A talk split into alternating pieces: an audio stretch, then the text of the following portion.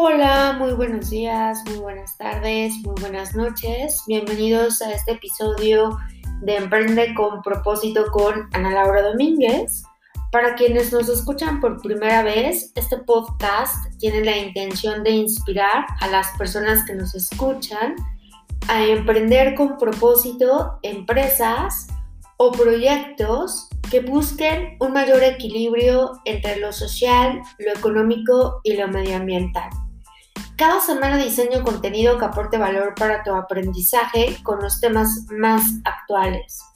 En algunas ocasiones invito a emprendedores, investigadores, científicos, académicos y líderes que están transformando su entorno a que nos compartan sus historias y aprendizajes con la finalidad de rescatar sus perspectivas. Esta semana me gustaría compartirte un tema que para mí es de sumo interés ya que llevo un buen rato de mi vida profesional acompañando a estudiantes a diseñar proyectos de emprendimiento desde la búsqueda del bien común, pero que al mismo tiempo se logre una sostenibilidad en el futuro y que tenga un equilibrio con los recursos de nuestro planeta Tierra y bueno, desde por supuesto desde la parte económica también. Y dentro de esa búsqueda me he encontrado con distintos modelos que apoyan este nuevo paradigma para ser empresa. Entre ellos, muchos de los que he platicado en este podcast tienen que ver con el tema de economía circular, empresas B, estos modelos de BOGO, Buy One, Keep One. Y un ejemplo buenísimo de este modelo es el de los zapatos Toms. Empresas con responsabilidad social empresarial, fundaciones, economía social, que tiene que ver con todo el tema de cooperativismo, economía del bien común, etc.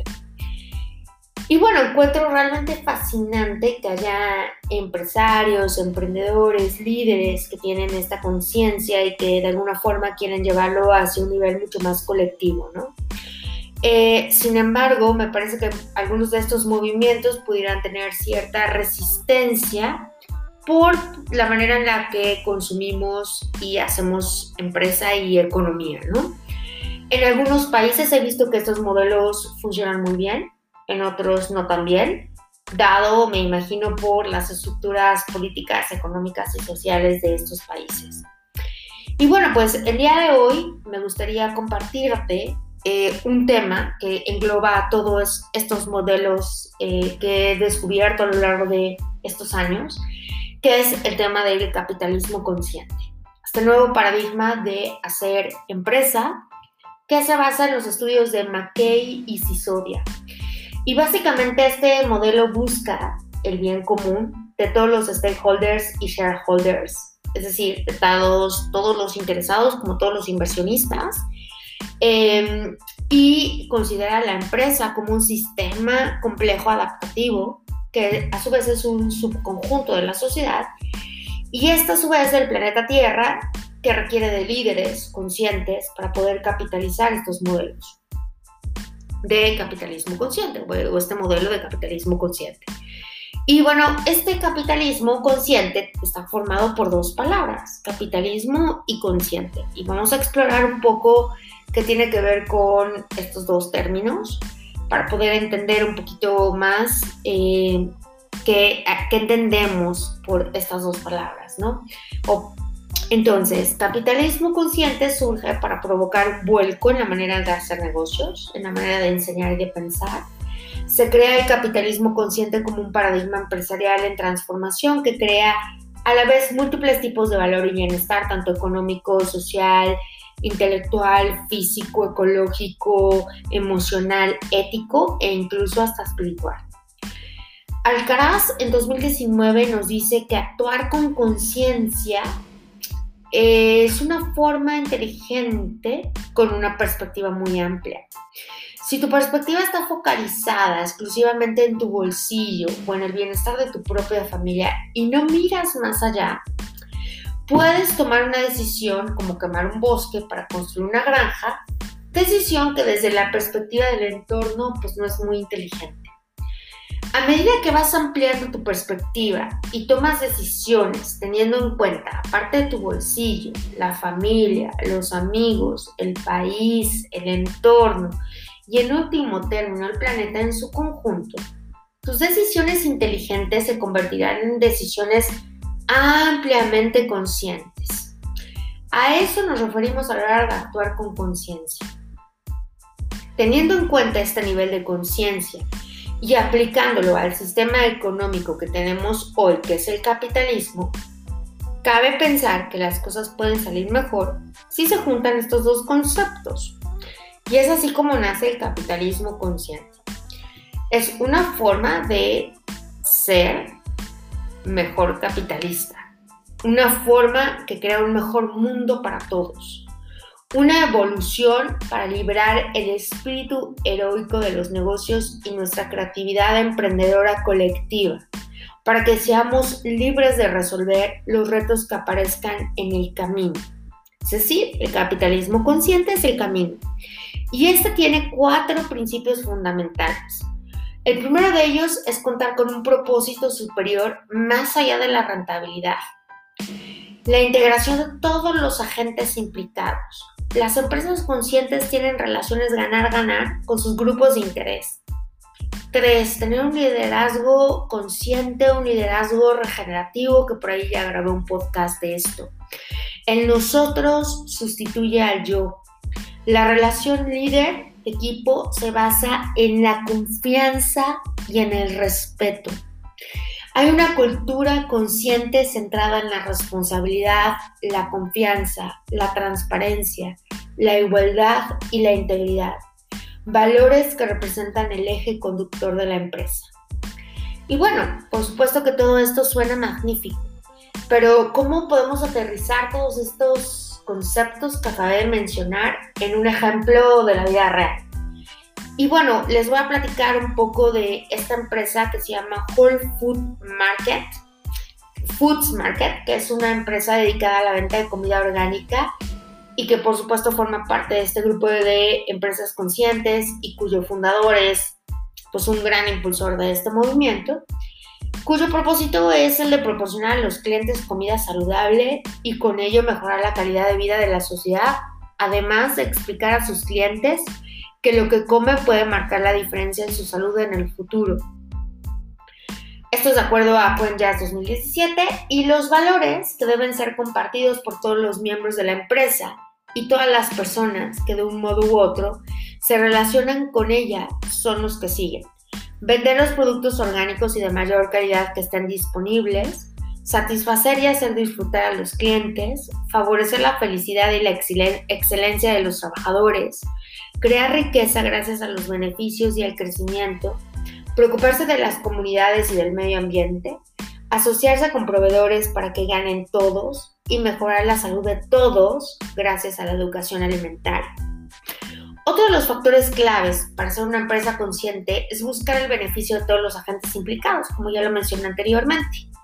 Whole Foods Market tiene claro que es todo una cadena. Un trabajador contento implica un cliente feliz que dará buena publicidad a la empresa. Un proveedor implicado siempre intentará buscar las mejores alternativas para el abastecimiento, cuidar del clima e intentar que la labor de la empresa tenga el mínimo impacto posible. Es otro tema que la población tiene muy en cuenta a la hora de decidir dónde consume. Todo ello provocará que a la larga la empresa sea más rentable y genere mayores beneficios y por lo tanto los inversores también ganarán. Para conseguir la fidelización de los clientes y para que estos encuentren más valor en la tienda, además de sus productos orgánicos, crearon el Club Bienestar a través del cual Whole Foods Market ofrece a sus socios webinars sobre alimentación impartidos en los supermercados, supervisados por médicos y nutriólogos que pretenden enseñar a los consumidores a leer etiquetado de los productos, evaluar su estilo de vida, dar consejos sobre alimentación e incluso de cómo cocinar recetas saludables. Con esto vieron que las ventas en comida orgánica pasaron de un 5% en sus inicios a más de un 30% en la actualidad. Esto es de acuerdo al libro de McKay y Sisodia 2016 en la página 123. Otro de los factores que gustan a los consumidores de Whole Foods Market es la transparencia que da sus productos junto con su calidad. Es importante para los clientes saber de dónde provienen lo que compran y de qué manera lo obtienen. Actualmente se da mucho valor a que los productos provengan de explotaciones amables con el medio ambiente y que se preocupen por el bienestar animal. Con estos estándares deben cumplir todas las empresas proveedoras de Whole Foods Market y esto es un motivo de fidelización para sus clientes. Importantísimo este punto.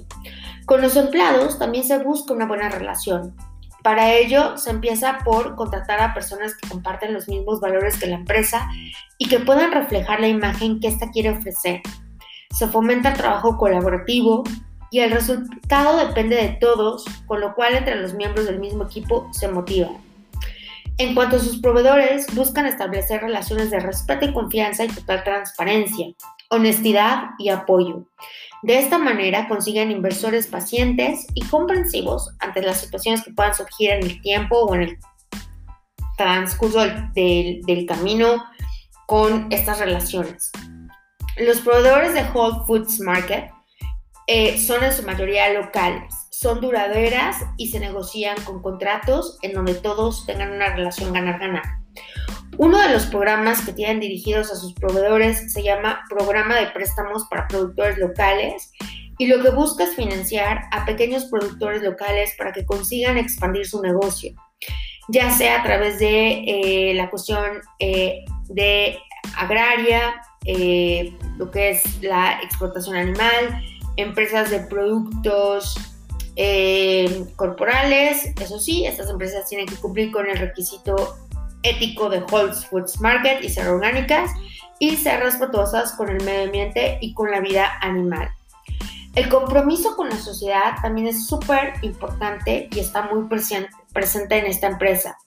Existen distintos proyectos que se encargan de ofrecer un servicio a la comunidad por parte de la empresa. Y dentro de estos se pueden encontrar tres, el Whole Planet Foundation, Whole Kids Foundation y Whole Cities Foundation. El primero se encarga de dar microcréditos a las empresas, eh, perdón, a las personas más pobres de la comunidad para que puedan crear o expandir su negocio y sacar a su familia de la pobreza. El segundo plan se creó para responder a la demanda local de comida más saludable para los pequeños, para los niños, Teniendo en cuenta que estos comen todos los días en colegios e institutos, Whole Foods Market se implicó para que la comida que se sirve en estos comedores esté provista de alimentos más saludables. De este modo se ha ido instalando barras de ensaladas en numerosas escuelas. Y el último plan tiene eh, por objetivo mejorar la salud individual y comunitaria a través de asociaciones colaborativas, la educación y un acceso más amplio a alimentos nutritivos. Tampoco se descuida en esta empresa el impacto en el medio ambiente de sus actuaciones. Por ello, se preocupan para garantizar que sus productos provengan siempre de explotaciones sostenibles.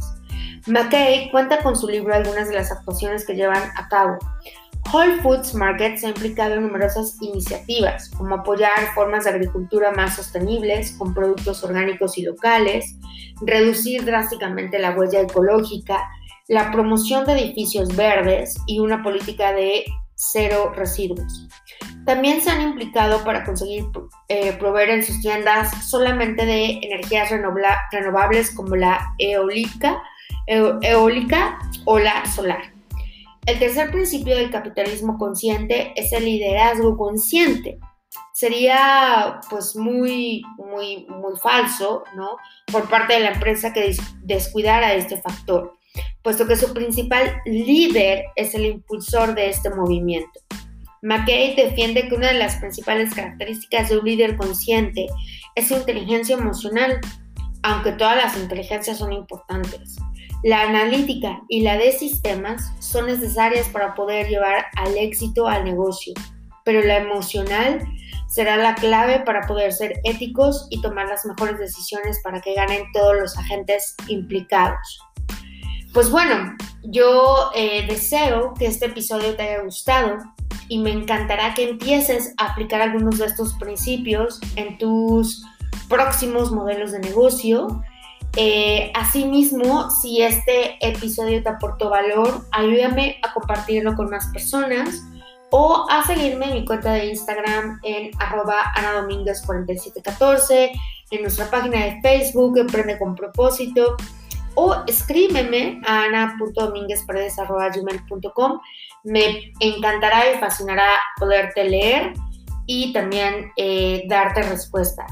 Pues bueno, esto es el episodio de esta semana. Espero que te haya gustado, que te haya aportado valor y nos vemos hasta la próxima. Cuídate mucho y te mando un abrazo. Bye bye.